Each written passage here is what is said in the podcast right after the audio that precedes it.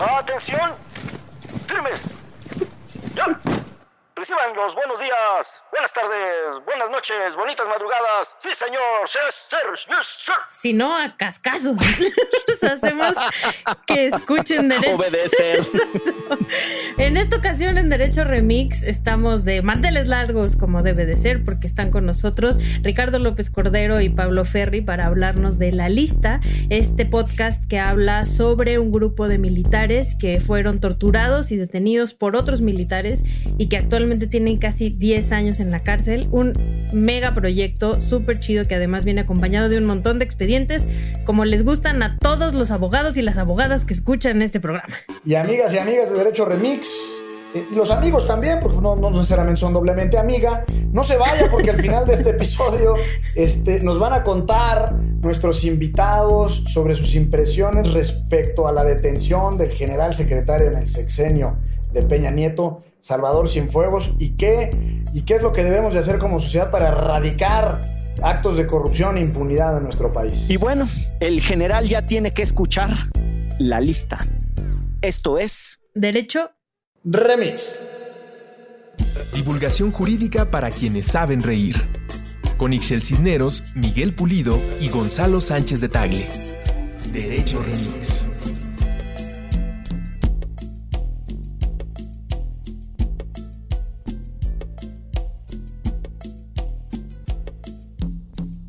Se nos ha dicho por mucho tiempo que las personas no tenemos capacidad de procesar historias complejas, datos, fenómenos delicados y la verdad es que ese ese argumento ha sido fundamental para construir zonas de opacidad en la vida pública, en lo que le sucede a nuestro dinero, en lo que hacen o dejan de hacer las autoridades. Y así como usted está escuchando este podcast, que es en realidad una mesa de conversación, otra versión del formato podcast, que es la serie, y de manera muy particular la serie documental, vino a hacer pedazos el mito de que no podemos seguir historias complejas y delicadas. Y tenemos aquí, en Derecho Remix, el honor, el privilegio, la sensacional oportunidad de tener a Ricardo López Cordero y a Pablo Ferri, que tienen un podcastazo, que tiene por nombre la lista. Y no crean que es la lista para entrar al antro, así de, güey, yo estoy en la lista, güey, déjame entrar, güey, en la lista. Para mala suerte de, nosotros, es otro tipo de lista. Para mala suerte de nuestro país, es un trabajazo documental que pone el dedo en la llaga de la cruenta guerra contra el narcotráfico que ha vivido este país a partir de testimonios humanos. Y antes de entrarle a la chacota, déjenme hago la tradicional ronda de saludos, porque pues ya oyeron la voz que acompaña a los ojos más jurisconsultos del periodismo transpacífico, Pixel Cisneros. ¡Holi! La verdad es que no, y menos con el día de hoy y con nuestros dos invitados. Por supuesto que si hoy hay ojos jurisconsultos acá, son los de Ricardo y los de Pablo, los cuales admiro y quiero mucho, además. Bueno, vale, para ellos tendrán el iris y la córnea más jurisconsulta del periodismo. Eh, iberoamericano, porque pues con Pablo tenemos aquí la Hispanoamérica Unida. Y también está el abogado más laureado, Gonzalo Sánchez de Tagle. ¿Cómo están mis estimados, mi querida Chelagüera? Un nuevo día, un nuevo lunes de pandemia, con toda la incertidumbre que nuestro siglo XXI nos provoca en nuestra psicología para seguir despertándonos todos los días. No están para saberlo quienes escuchen esto, pero Gonzalo está rasurado y otra vez trae su cutis de nalga de bebé. Sí. sí. Y se ve muy juvenil. Pero bueno, y están también aquí en esta grabación, les decía ya, Ricardo López Cordero y Pablo Ferri, extraordinarios periodistas. ¿Cómo estás, Ricardo? ¿Qué hubo, Miguel, Gonzalo, Excel? Mil gracias por invitarnos. Pues el placer es nuestro. Pablo. Hola, ¿qué tal? ¿Cómo están? Pues bien, bien. Fíjate, son periodistas, son bien pinches platicadores. Pues muchas gracias eh, por esa extendida bienvenida. Sí, te explayaste, Pablo. Somos como el, el, amigo que acaban de presentar en la reunión y uno nunca sabe qué tan chistorete puede ser. No, al inicio, al inicio ustedes relájense. Este... Al inicio, al medio y al final. Sí, pueden malacopear. Aquí está bien visto el malcopeo. Es una de las cosas que nos hemos permitido en Derecho Remix, porque a veces con la crudeza de la realidad nacional que vivimos, y me atrevo a decir que con lo que pasa por sus ojos, por su propio estómago, porque las historias que ustedes cubren, pues no hay manera de que no se te metan en el organismo en el sentido sensorial más profundo, pues a veces ponerle un poquito de humor me parece que es necesario sin que eso signifique ninguna falta de respeto ni para las víctimas o para las personas agraviadas de los problemas de este país. Y déjenme empezar por ahí, porque el podcast que ustedes, si mal no entendí, investigaron y guionaron y además narran los dos, alternando ahí voces, llamado La Lista, es una extraordinaria recuperación de testimonios y además tiene, para quienes todavía no lo han escuchado, pero que invitamos a que lo escuchen, tiene un abordaje directo y real, sin crudezas, sin crudezas innecesarias, pero también sin medias tintas, de lo que le sucede a un grupo de familias resultado de la horrorosa guerra contra el narcotráfico. ¿Cómo fue esa inmersión en los testimonios, muchachos. De militares, además, familias. Además, de militares. claro, hay que decirlo, son familiares de militares, militares víctimas de violaciones graves a derechos humanos cometidas por militares. O sea, es un temazo súper duro. ¿Y cómo fue su propia experiencia personal de ir a buscar esos testimonios y convertirlos en una narración? que lleva de la mano a casi cualquier persona para entender el desastre de país en el que estamos. Si quieres, dale, Ricardo. En el 2017, Pablo y yo comenzamos a investigar esta historia. Una persona en común nos acercó con Tania Páramo, la esposa del subteniente Francisco Soto. El subteniente Francisco Soto era en el 2011 el encargado de cuidar y adiestrar a los perros del 69 Batallón de Infantería en Saltillo, en Coahuila.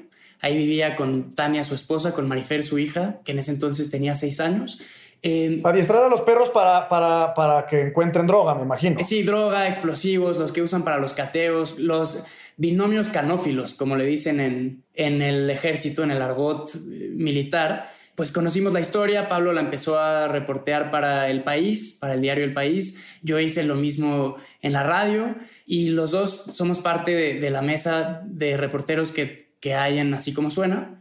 Y en ese entonces, así como suena, estaba buscando hacer una serie por primera vez, una serie documental.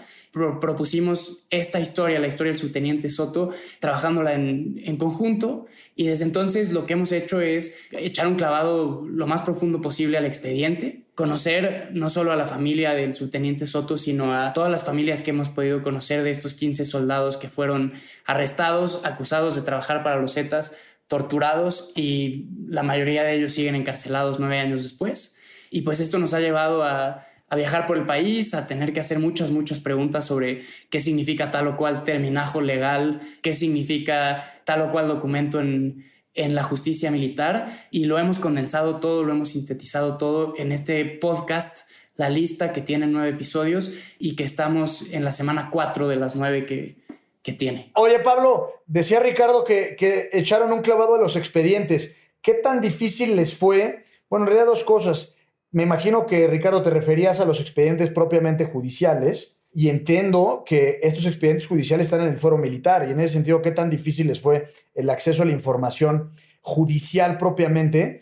Y en su caso, ¿qué tan difícil fue acercarse a la institución pues, más oscura y más opaca del país? De tal forma que en realidad el proyecto pues era acusar, señalar, meter el dedo en la llaga, ¿no? Mira, el caso es un híbrido en realidad, porque todo esto empieza, este, para los que han escuchado los cuatro capítulos que llevamos de la lista ya lo sabrán, para los que no, pues ahí va una pista, pero todo esto empieza con la... están tirando cohetes aquí donde estoy, de los ruidos, no se espante nadie, pero digo que todo esto empieza el 11 de marzo de 2011, que es un viernes, cuando un, un grupo de militares del batallón de Torreón, en Coahuila, que están en Saltillo de apoyo, detienen en Saltillo, en condiciones muy extrañas, a un presunto Z, no cualquier Z, como al, cabecilla local de los Zetas en Saltillo, que le llaman el guacho. Entonces, lo detienen, a él le encuentran una bolsa, dentro de la bolsa hay dinero, en sobres y una lista. Es la lista de militares que supuestamente les apoyan en la región. Por eso se llama la lista de nuestro podcast. Eh, la información que le encuentran la mandan a la Fiscalía de Delincuencia Organizada de la Procuraduría General de la República entonces, junto con este personaje que digo que se llama el Guacho.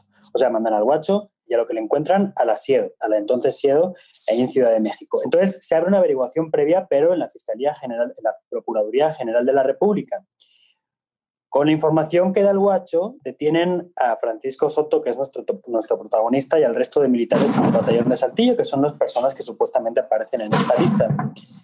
Y luego, con el paso del tiempo, el caso, el Ministerio Público consigna la, la averiguación previa ante un juez civil, pero finalmente lo mandan a un tribunal, a un tribunal militar. En aquella época, además, empezaba a cambiar el asunto de qué casos ve la justicia militar y la justicia civil. Sí, pues apenas estaba resuelto el caso Radilla, ¿no? Entre otras cosas. Exactamente, exactamente. Entonces, bueno, aquel cayó, aunque eran delitos o delincuencia organizada o delitos contra la salud, o sea, narcotráfico, y en un caso, en el caso de Soto, portación de armas de uso exclusivo del ejército, unas armas que supuestamente le encontraron en su casa que no eran las reglamentarias, sino que quién sabe de quién eran. Entonces, este, este caso primero va a la justicia civil y luego acaba en la militar. Y finalmente ellos son juzgados en la justicia militar, que el juicio fue en 2017. Bueno, no, no se llama juicio, se llama, en el medio militar se llama Consejo de Guerra. Y el Consejo de Guerra tiene particularidades que entendemos además han influido mucho en el destino de estos militares, ¿no? ellos son detenidos en 2011,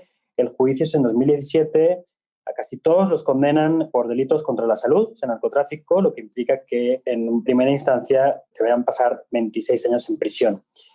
El Consejo de Guerra, digo, es una cuestión muy curiosa. Nosotros estuvimos allá en 2017, en el Consejo de Guerra, se celebró en el batallón que está en Perote, en Veracruz, y se celebró allí porque los militares para entonces estaban recluidos en la cárcel federal de, de Perote, bueno, de Villaldama, que está allá al lado de Perote, en Veracruz. Y el Consejo de Guerra está formado por seis personas. Está el presidente del tribunal, que es un general.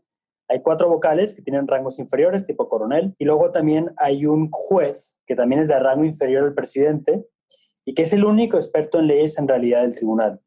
Pero al final, en última instancia, quien decide la sentencia es el presidente.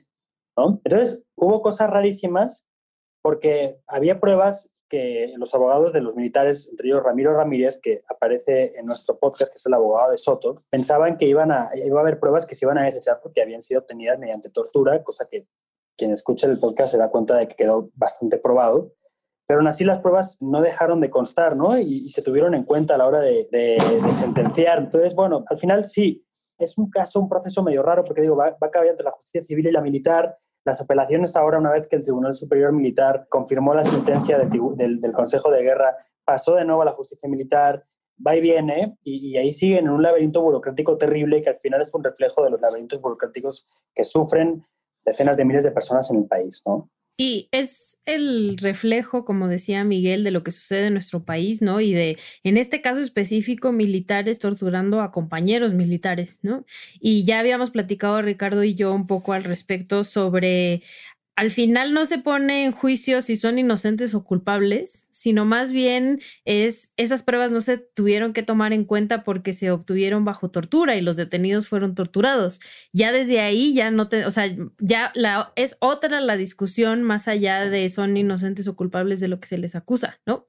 Sí, este caso es como una especie de ventana doble por la que se puede entender varias cosas de lo que sucede en el país, pero para mí creo que es una prueba casi inequívoca de lo mal que funciona la justicia. Es decir, al menos a tres de estos 15 soldados hay un convenio de reparación del daño firmado con la Secretaría de la Defensa. Es decir, la Secretaría de la Defensa les dice, aquí hay una indemnización de 49 mil pesos por los daños sufridos a manos de funcionarios públicos. Es decir, por la tortura de la que fueron objetos a mano de, elementos de la Policía Judicial Militar y aún así no fue suficiente ese convenio para que se desechara la primera declaración que hacen estos soldados en la que después de ser torturados y amenazados por cuatro días confiesan haber pasado información a los Zetas. Porque el delito, ya lo hablaba Pablo, ya lo mencionaba Pablo, es delitos contra la salud en su modalidad de colaboración y básicamente de lo que se les está acusando es de pasar información vía mensajes y llamadas a miembros de esta organización criminal que conocemos como los Zetas sobre operativos y cateos, es decir, vamos a salir a patrullar por tal calle de Saltillo, vamos a estar en tal zona, llevamos este tipo de armas y este tipo de fuerza. Ese es el delito, esa es la acusación. Y aún así, con todas estas, digamos, irregularidades, la mayoría de ellos siguen presos. Les decía al inicio que la especie, como se le dice por ahí, o la idea de que no tenemos capacidad para entender cosas complejas es refutada con una genialidad por parte de ustedes que me parece que hay que reconocer. Quienes ya escucharon el podcast habrán apreciado la manera en la que ustedes van logrando intercalar explicaciones de la narración de lo que está sucediendo con las voces de las protagonistas, ¿no? Es que a mí eso me llamó mucho la atención, las voces de las mujeres explicando distintas cosas que les estaban sucediendo a sus esposos o a sus familiares. Y me parece que cuando tú dices que es una doble ventana entre lo que van narrando o cuando Pablo refiere que era algo que sucedía en sede civil, como se le dice, y en sede judicial, es decir, tribunales convencionales y tribunales de justicia militar, pero yo encuentro que hay otra cosa, o sea, yo encuentro que ustedes logran establecer una dualidad del proceso íntimo y humano, que como decía Ixchel, es relevante independientemente de si las personas son culpables o no. Y esa capacidad de poner el énfasis y a quien lo escucha, de llevarlo a construir la empatía que este país no tiene. Esa parte humana que después va chocando con todo el absurdo jurídico que ya empiezan ustedes a describir.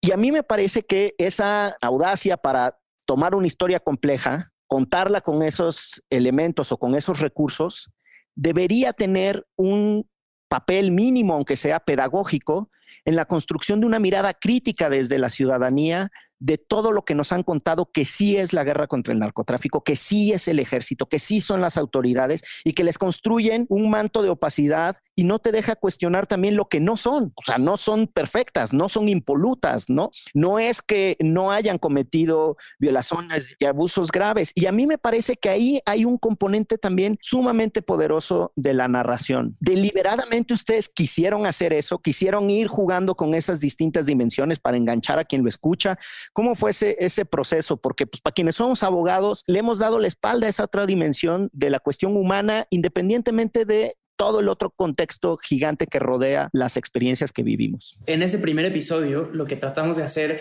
era un poco contar la historia desde el punto de vista de las mujeres y las familias que de pronto están pasando un domingo cualquiera en familia y terminan el día sin saber nada de sus esposos. Y lo que hacemos en este primer episodio es, por ejemplo, Tania Páramo, que dice, bueno, pues en una de esas se fue de se fueron a operar, es decir, fue a hacer un operativo, en una de esas lo llamaron para algo más, tuvo que ir al veterinario, le parecía normal que su esposo dejara de contestar el teléfono algunas horas. Ella narra que de pronto se encuentra con el comandante del batallón, con el coronel, que le dice, ah, sí, yo acabo de ver a tu esposo, no te preocupes. Y pues para ella es lo más normal del mundo, es la certeza absoluta. Si alguien como el comandante del batallón en el que viven y trabajan les dice, tu esposo lo acabo bien, está bien, perfecto. Y con eso se queda tranquila y pasa la noche del domingo, al día siguiente lleva a su hija al taekwondo y no se empieza a dar cuenta de la gravedad de lo que está pasando, sino hasta que otra de las mujeres le cuenta su versión y empiezan entre ellas a tejer lo que está pasando.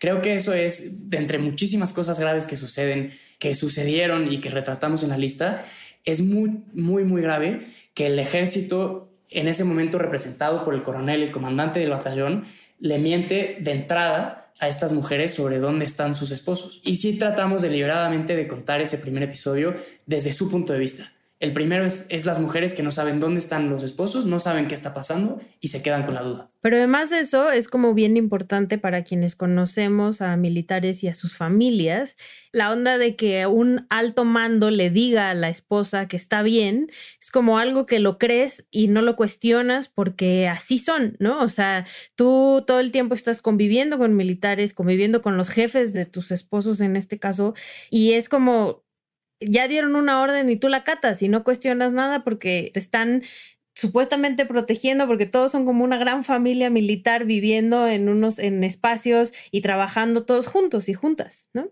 Y, y en este caso creo que la historia del subteniente Soto es especialmente reveladora porque el subteniente Soto es militar que viene de una familia militar. Es decir, su padre fue teniente, trabajó muchos años para la Secretaría de la Defensa. Cada vez que le decían te tienes que mover de ciudad, se mudaba de ciudad. Soto cuenta también cómo él creció en guarderías del ejército en el campo militar 1A de la Ciudad de México. Su hermana trabaja para el ejército, trabajó en algún momento para el ejército, su cuñado también. Su mamá. Su mamá también trabajó, claro, para la Secretaría de la Defensa. Y de pronto lo que está pasando es que la Secretaría de la Defensa no cuida, ni mucho menos a uno de los suyos, sino que lo tortura y lo acusa de trabajar para, el crimen organizado.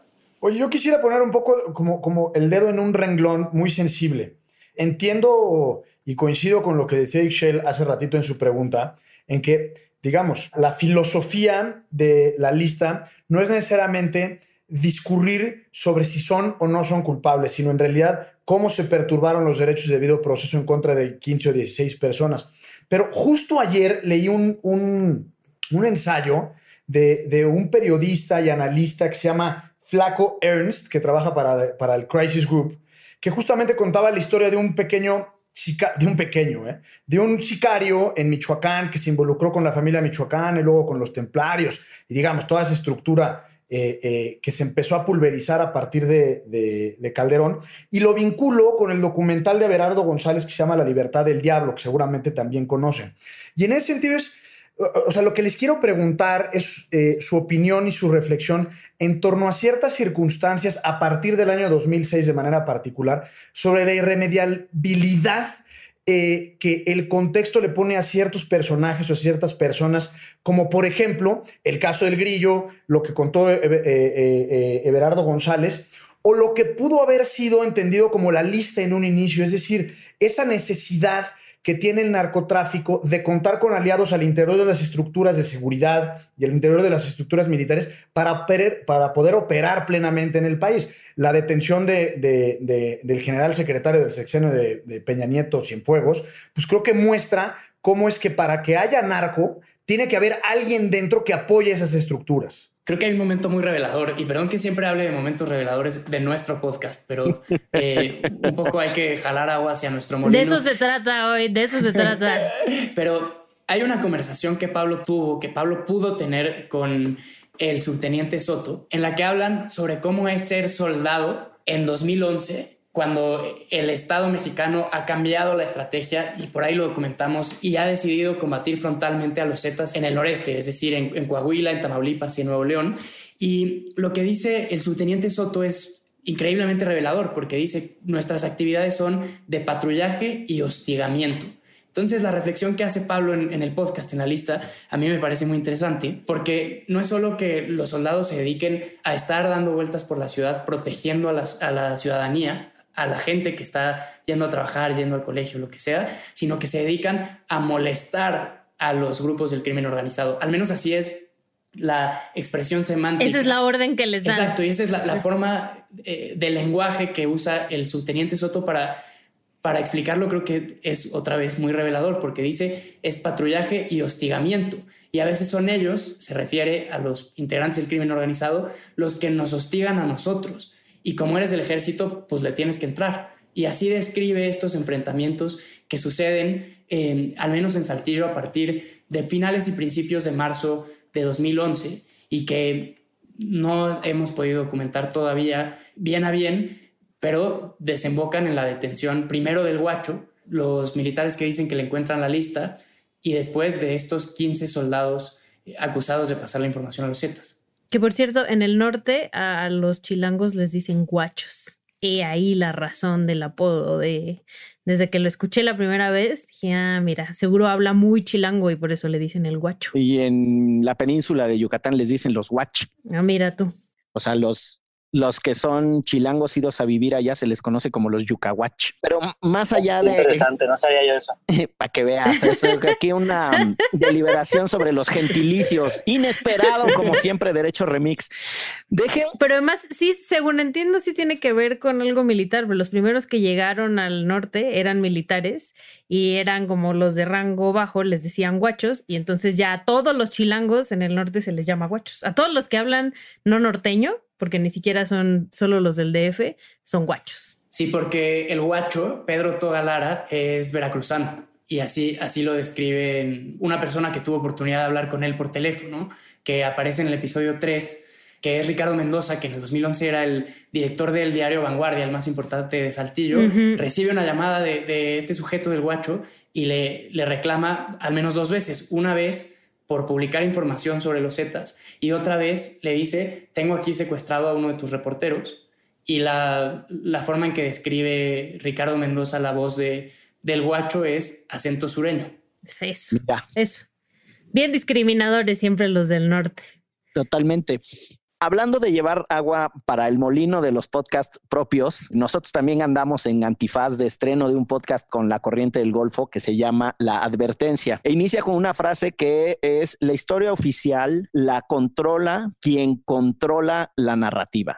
Y a mí me parece que una de las cosas que el trabajo de ustedes como periodistas, que no hay manera de que no desembarque en este proyecto, ha sido una de las formas más valientes de disputar la narrativa que en gran medida es la forma de tener una historia que no esté construida desde la mirada maniquea de lo blanco y lo negro, Pablo decía hace rato, las fronteras difusas o las alianzas que están en realidad en, las formas de operar del narcotráfico, o Gonzalo con su planteamiento de decir, a ver, no puede haber narco si no hay un control de las instituciones que se supone que los tendrían que atacar. Y yo creo que parte de lo que se logra con los materiales que muchos periodistas han venido entregando últimamente. Está el libro de Ricardo Rafael, ya contaban ahorita la referencia a los trabajos de Daniel Arrea.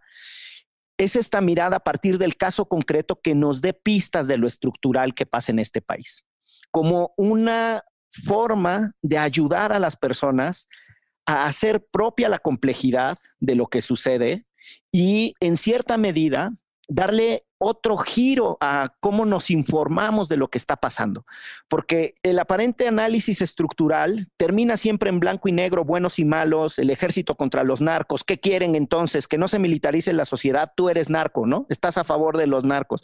Si tú no quieres, si tú quieres cuestionar a las estructuras militares, entonces tú eres de los que prefieren que el narco gobierne el país.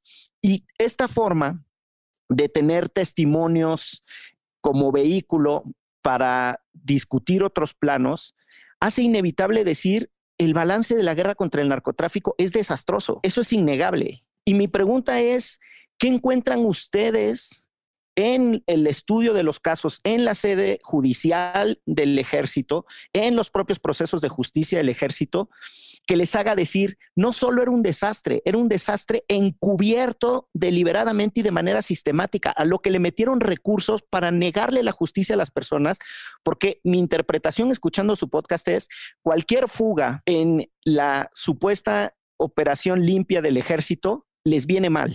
Y ellos lo que necesitan mandar es un mensaje de control, de que en todo están bien. Yo no sé, Miguel, si, si el caso de la lista es un caso de encubrimiento, no lo sé. Lo que sí puedo decir es que el caso de la lista es como una especie de monumento a la incompetencia de uno del ejército, dos de la sistema judicial militar, porque en todos estos años no han podido ni siquiera, por ejemplo, presentar una copia, una fotografía o la lista original que le dicen haber encontrado a este líder de los Zetas.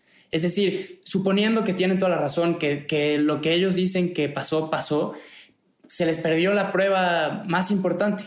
Entonces, de entrada es una incompetencia impresionante. Y luego, la estrategia de militarizar la seguridad pública, por donde se le vea, con cualquier unidad de medición fracasó. La más fácil es revisar el incremento en el número de homicidios del 2005 para, para hoy, que ha sido exponencial y cada año es más terrible que el anterior. Y lo que sí es la lista, creo, es una prueba que esta estrategia de militarizar la seguridad pública no solo destruyó la vida, digamos, de personas civiles o de personas que estaban relacionadas de alguna u otra manera con el crimen organizado, sino también destruyó la vida de familias militares. En este caso, la de la familia Soto Páramo y las otras 14 que siguen envueltas en este eh, laberinto judicial, burocrático, terrible, en el que están por una casualidad. Pero déjame ir un poquito más lejos, porque lo dices muy bien, es un monumento a la incompetencia, pero ese monumento a la incompetencia para procesar a perpetradores de violaciones a derechos humanos y para mantener a personas con pruebas débiles, eso, eso, perdón, pero en mi lenguaje es encubrimiento, cabrón. Digo, a lo mejor ustedes no quieren posicionarlo ahí editorialmente, pero háganse cargo de lo que uno como escucha recibe, ¿no? Y hay una cosa adicional, eh, por lo que decían, y, te entiendo, manito, en cuanto a que, en que suena a encubrimiento, pero usualmente el encubrimiento eh, en la narrativa que, que, a, la cual estamos acostumbrados implica proteger al delincuente, ¿no? Es decir, propiciar la impunidad hasta cierto punto. Y en este caso de la lista, cuando menos, por, por, los dos episodios que he escuchado y ahora de lo, que, de lo que platicamos con Pablo y con Ricardo, pareciera ser que es precisamente al revés. Yo creo que si algo peca el ejército en este caso es de ser eh, agentes violadores de forma activa de derechos fundamentales de estas 15 personas. No tanto en la perspectiva de encubrir el delito como delito de encubrimiento, eh, sino, sino de quizás todo lo contrario en realidad. No sé si esta lista existe, me parece sorprendente que se les haya perdido, porque ahí sí en realidad se les cae absolutamente todo el caso. Pero creo que también hay otra forma de entenderlo. Es que eso, eso parecería. A ver, yo estoy totalmente de acuerdo con Gonzalo. A mí el encubrimiento me suena más bien como a una especie de plan activo para que algo no se sepa. En este caso, yo, yo, no le daría ese beneficio de competencia al ejército. Aquí más bien es, ya agarramos a unos Zetas, dicen que estos otros son Zetas, encerrémoslos a todos, saquemos un comunicado, porque hay un comunicado del 3 de abril, me parece, del 2011, en el que eh, el ejército celebra la detención de no sé cuántos Zetas, hacen una conferencia de prensa y listo. Esa es una, digamos, anotémoslo como si fuera una victoria en la guerra contra el narco y a lo que sigue. Entonces, más bien me parece que es una muestra de, pues, de la podredumbre institucional, porque lo que está pasando aquí es, hay 15 personas que ya para estas alturas no importa si son inocentes o culpables, por la cantidad de violaciones al proceso que hay ampliamente documentadas en estos nueve años. Y lo que sí hay, y bien lo decías, creo, Pulido, es un grupo de elementos de la Policía Judicial Militar a quienes se les comprobó que torturaron a estas personas y que siguen impunes, libres y seguramente todavía operando por todo el país. En su caso, ellos sí estarían encubiertos. De ese encubrimiento hablo yo, pero no vamos aquí a atraparnos en la sintaxis, ni en la semántica, ni en el significado y el significante. Les propongo que vayamos una pausa y regresamos con más en este episodio de Privilegio con Pablo Ferri y Ricardo López Cordero. Uh. Por cierto, si ustedes no saben de verdad quiénes son, reconéctense con el país en el que viven. Vamos a la pausa porque esto es... Derecho. Remix. Queremos hacer una mención especial para toda nuestra comunidad de Patreon. Gracias a ustedes y a su apoyo, nos hemos aventurado a crear proyectos increíbles como La Advertencia, un podcast documental que aborda la reciente historia de Guatemala y cuál es su futuro inmediato. Nos llena de orgullo compartirles una historia emocionante e inspiradora de personas que le hicieron frente a la injusticia, la impunidad y el miedo les invitamos a escuchar en todas las plataformas en las que se puede escuchar un podcast. Sin ustedes, esto no sería posible. Muchas gracias. Bueno, regresamos a Derecho Remix con unos súper, súper invitados nuevamente a los que no solo admiro mucho, sino también quiero mucho. Em, y escuchando uno de los capítulos, porque yo voy al día, voy al día, ya estoy esperando el que sigue para que sea viernes. Luego, luego echando de cabeza que yo apenas voy a empezar el 4. Yo me quedé en el 2 apenas. Yo me quedé en el 2. Yo no dije eso. Ustedes solitos están sacando la nota gacha del programa. Pero no, aquí lo exhiben a uno. Pero justo en el último capítulo que escuché yo, que es el 4, ¿no? Porque sale el 5 esta semana, el viernes, habla sobre eh, el gran enemigo de los abogados decentes y las abogadas decentes, que es el arraigo, que utiliza un montón, pues todos los gobiernos, sobre todo después de la guerra contra el narco, y pues esta cosa que no sabes si estás detenido, si no estás detenido, si va con nuestra constitución, si no digo, en el podcast lo explican bien, ¿no? Cómo es que lo tienen ahí más de 70 días, pero pues abogados acá, entrenle al quite. ¿Cómo, por qué Soto estaba detenido o no detenido en una casa y no en una prisión? Ah, porque en este país pasan muchas chingaderas todo el tiempo. Sí, porque se, se pasan se pasa el debido proceso por la zona especial, mi querida Chelagüera. No, a ver, para, yo creo que ese es un tema para ponerlo rápido y no entrar en cuestiones de tecnicismos. Hemos utilizado en otros episodios de Derecho Remix una frase que es que el proceso penal en su sentido más amplio, no solo lo que sucede ya en los tribunales, sino desde que se empiezan las investigaciones, quién recaba pruebas, cómo las ordena, a quién se las entrega, quién construye el caso, quién acusa, ¿no? Para poner toda esa serie del proceso penal, uno pensaría que está diseñado para que se investigue y después se detenga a las personas. Lo que resuelve el arraigo por una vía muy rara, porque además en México lo logramos pasar de una ley a una reforma constitucional, a pesar de todas las recomendaciones de organismos internacionales de derechos humanos de que eso era un disparate y que estaba mal y que construía de manera sistémica los incentivos para que quien tuviera que investigar no investigara, pues es precisamente por eso, porque permite que una persona, cuando hay algunos elementos medio, se les llama... Presunción. Presunciones incidentales, o sea, que son nociones fuertes, pero no alcanzan a ser confirmaciones, de que alguien esté involucrado en algo gacho. Entonces uno va y dice, pues pepénenme a esa persona, desde aquí huele en lo que a criminal, en lo que averiguo y demuestro.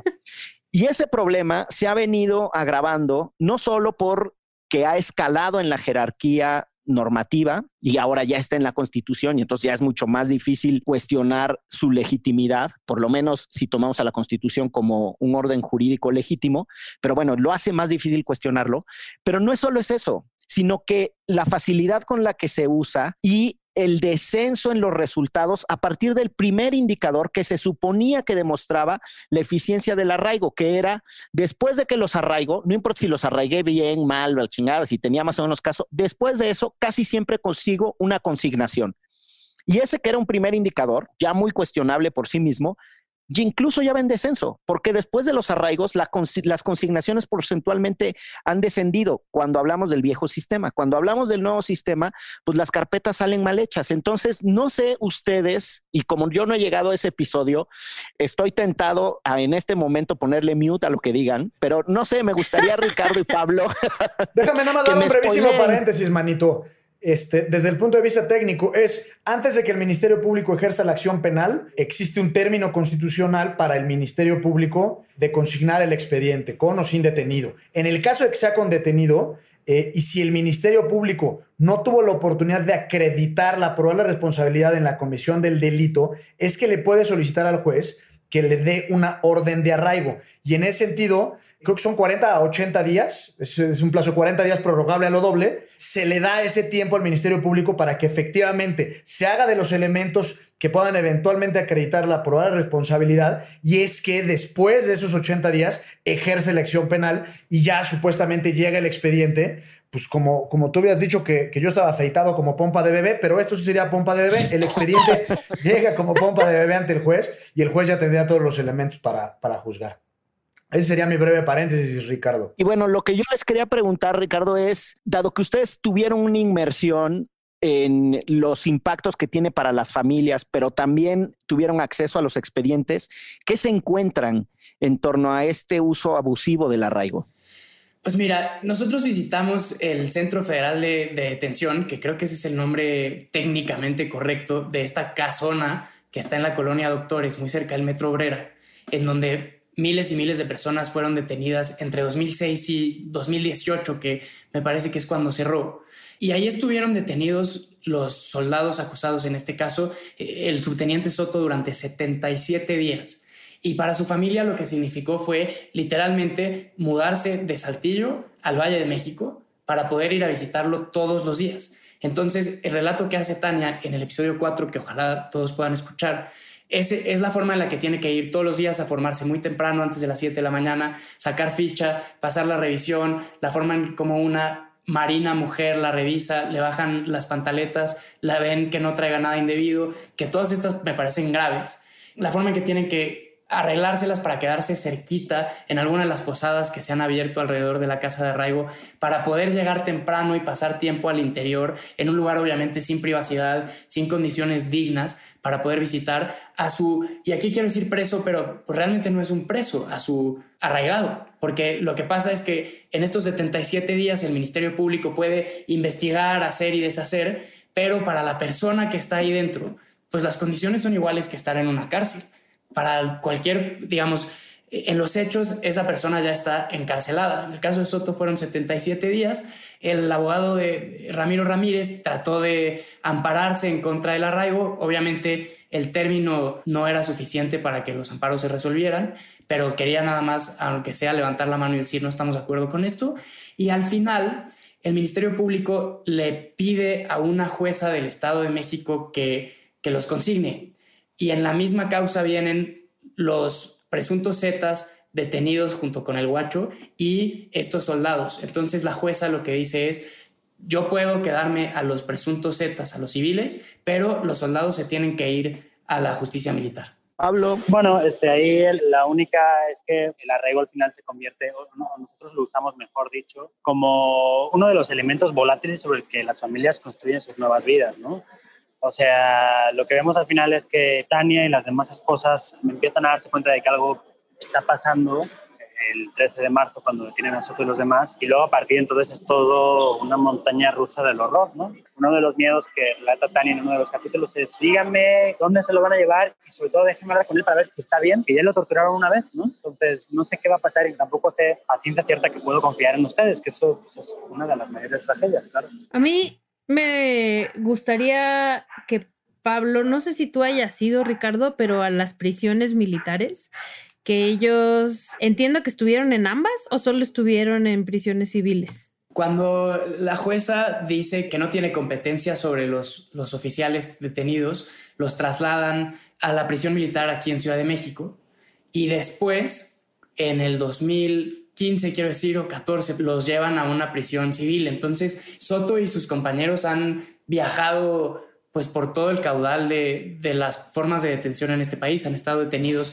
en el centro de arraigo, en prisiones militares y también en prisiones civiles. Y sí hay una diferencia, según entiendo, Pablo, porque además, bueno, recuerdo tu libro de la tropa, el cual es uno de mis este, recomendaciones del día de hoy, que ya lo había recomendado en Derecho Remix, la tropa de Pablo Ferri y Daniel Arrea, em, que nos describieras un poco cómo son las prisiones militares y las diferencias con las prisiones civiles. Bueno, yo solo conozco la prisión militar que está en el campo militar número uno en Ciudad de México, que es básicamente es un batallón grande. Eh, la cárcel militar tiene campos de deportes, de canchas de tenis, de básquetbol, de fútbol, de béisbol, tiene espacio para iglesias, está muy arbolado todo, con zonas de pasto, tiene incluso zonas para hacer barbacoa, o sea, asados los días de visita, que son varios a la semana, creo que hasta cuatro. Entonces, nada que ver con las prisiones civiles en las que he estado, tanto federales como estatales, te das cuenta de que el hacinamiento está a la orden del día, todo funciona de acuerdo a una jerarquía interna que luego la idea de readaptación social me parece poco menos que una broma. En el caso del ejército yo creo que es distinto. Incluso las familias eh, con las que hablamos eh, decían, cuando supimos que los iban a mandar a una cárcel militar, descansamos y respiramos, porque no, lo que no querían era que, que los enviaran a una cárcel civil siendo oficiales del ejército por el riesgo que eso podría suponer para ellos. Sí, eso, en eso tampoco había pensado, la verdad. O sea, al final estar entre población civil siendo militares y habiendo estado en campo, ¿no? O sea, muchas de las personas que a lo mejor detuvieron estaban ahí, posiblemente. Teniendo a quienes nos acompañan en los micrófonos y estando la coyuntura como está, es imposible no preguntarles sobre la detención del exsecretario general Cienfuegos en el aeropuerto de Los Ángeles en los Estados Unidos, particularmente porque ustedes, insisto, por razón de profesión han dado cobertura al tema de la lucha contra el narcotráfico pero una pieza, por ejemplo, de Pablo es medular en entender las violaciones graves a derechos humanos a propósito del caso Tlatlaya. No solo es que ustedes han venido haciendo esa cobertura, sino que incluso han contribuido con piezas emblemáticas para que como sociedad nos atrevamos hacer lo que en cualquier democracia se hace, que es cuestionar de punta a rabo a todas las autoridades y no hay nada de que este pedacito de autoridad no me lo cuestionas y es intocable. Pues eso no es rendición de cuentas. Entonces, muchachos, su análisis de la detención en los Estados Unidos por parte de los gringos del el general Cienfuegos. ¿Cómo lo ven? Ándala, A ver, eh, yo quisiera que, que, el general Cienfuegos no llegue a un acuerdo con la Fiscalía de Nueva York eh, en este sentido, como en evitar el juicio. Yo quiero que tengamos un juicio como el que vimos con Joaquín Guzmán Loera, no solo para ver qué pruebas van a presentar en su contra por el morbo mediático, sino porque básicamente es la, la la Fiscalía del Distrito Este de Nueva York se ha convertido en lo más cercano que tenemos aquí a una comisión de la verdad. Em, Totalmente. hay que investigar al, al ejército como institución y que hay que investigar todos los ascensos que se hicieron y todas las actuaciones del general Cienfuegos. Pero mi pregunta es, ¿a quién le vamos a dar esa chamba? O sea, ¿quién en este país está capacitado? ¿Qué institución, qué fiscalía, qué organismo está capacitado para poder hacer una investigación de ese tipo si ni siquiera pueden hacer nuestras fiscalías investigaciones minúsculas a comparación? A mí eh, la detención de Cienfuegos me deja totalmente apachurrado, desconchinflado, como para apagar la luz, esconderme abajo de la mesa y no salir nunca y un poco así para Probablemente se lo adjudiquen a la oficina de Santiago Nieto en la unidad de inteligencia financiera, que es el único que, que lleva a cabo investigaciones relativamente serias, o cuando menos eso parece. Y es broma, además. Ricardo ya estaba con una cara de ¿en serio? Los vi, muy serios. Es que a mí, cuando dicen Santiago Nieto, uno sufro por mi, por mi libretón y dos, me pongo nervioso por los queretanos. Yo también, ya le tengo mucho miedo. Ay, ay, ay, ay, ay, ay. Oigan, em, en este hermoso podcast hay una tradición de cerrar haciendo recomendaciones. Y me voy a permitir, como el ministro Saldívar, contra todo protocolo, decir primero lo que yo quiero recomendar y lo que yo pienso, porque eso es lo que le aprendí al ministro Saldívar. Hay que tener malos modales eh, en las discusiones judiciales y en las recomendaciones de podcast. Entonces, lo que les quiero recomendar a quienes escuchen esto es que vayan a la página lalista.mx, porque al más puro estilo de los podcast gringos, así como bien high level, ahí ustedes van a poder encontrar, así como en Serial, todos los materiales, ahí están los episodios para las y los abogados ya consolidados, para todos los eh, que hacen las veces de jueces en la justicia militar, que escuchan mucho Derecho Remix, nos han dicho que son fanáticos de Derecho Remix ahí en la justicia militar, les recomendamos que vayan a la página. Pero oye, pero es la lista punto así como suena punto MX. si vas a recomendar, recomienda bien. Bendita tecnología, si ustedes le ponen la lista.mx, esa cosa se redirecciona y entonces los lleva a la lista. así como suena .mx. Hasta ahí mi recomendación. Pues yo brevemente digo, ya lo había hecho en medio del capítulo, pero vuelvo a recomendar La Tropa de Pablo Ferri y Daniel Larrea para entender este, las Fuerzas Armadas en este país y la visión de las y los militares, ¿no? Que en la lista tenemos una continuidad de este trabajo que Pablo ha venido haciendo con, con los militares este, desde hace muchos años. Y en el caso de Ricardo, quiero recomendar en esta esquina, que son unos debates buenas, asasasasasasazos, donde alguna vez estuvimos Miguel y yo y nos tacharon de chairos, este, donde pueden participar. Nos llevaron a una emboscada con la ultraderecha, neoliberal, tecnócrata, neoporfiristas. Siempre que hablamos pulido dices que te andamos emboscando. ¿Cómo son las redes en esta esquina, Ricardo, para que se meta la banda? Somos tan fifis que solo estamos en Instagram. Entonces, Muy bien. en esta esquina en Instagram, en esta esquina.org. Pero si me permiten, yo quisiera recomendarles un podcast que se llama La Lista. Eh, nueve episodios que salen todos los viernes, en donde sea que usted encuentre sus podcasts, eh, para entender las consecuencias de la militarización y para escuchar más a fondo lo que hemos tratado de contarles hoy, Pablo y yo. Eso. Eso, mero. Yo les quiero recomendar, igual que la Chelagüera, ya lo hice a lo largo de, este episodio, pero es el documental de Belardo González, La libertad del diablo, y en ese sentido a mí me fascina eh, las capacidades del ser humano para transformarse. Y entonces recomendaría dos libros que en algún momento creo que ya he hablado de ellos en Derecho Remix. Uno es Efecto Lucifer de Philip sin bardo de cómo el mal puede eventualmente ser parte de nuestra vida. Y como antecedente a ese libro está un, libro que se llama Obedience to Authority, Obediencia a la Autoridad, de Stanley Milgram, que, en donde relatan los famosos eh, experimentos de los electrochoques. Y esas serían mis recomendaciones. Pablo, nos faltas tú. Quiero recomendar una novela que se llama Dog Soldiers, del año 1974. La escribió Robert Stone. No me acuerdo quién la tradujo, pero está traducida. Creo que la tradujo Rodrigo, Rodrigo Fesan. No estoy equivocado, por lo menos la próloga. Creo que se puede encontrar en Amazon. Pero bueno, es una, es una historia que tiene que ver con la guerra de Vietnam y, y con todo el cansancio que esto implicó para las tropas allá y, en fin, la recomiendo mucho, la verdad, no quiero adelantar nada, a mí me gustó mucho.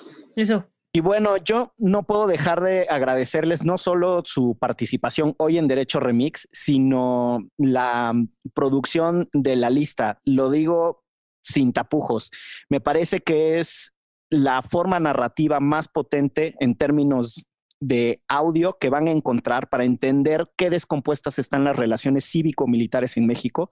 Lo hicieron de manera genial. Gracias por retratar la complejidad y llevarnos con sus voces incluidas, muchachos, por el paseo del desastre que se ha convertido en este país. De verdad, muchas gracias. Yo ahí también un agradecimiento personal por hacer público este tema. Ya saben, mi, mi rush con la estrategia de seguridad militarizada y específicamente, pues contar las historias de toda la gente que se han llevado entre las patas de esta estrategia contra el narcotráfico. Pues Gracias, Ixchel, Pulido, Gonzalo, por, por esta conversación, por invitarnos a su podcast. Eh, y ojalá no sea la última vez.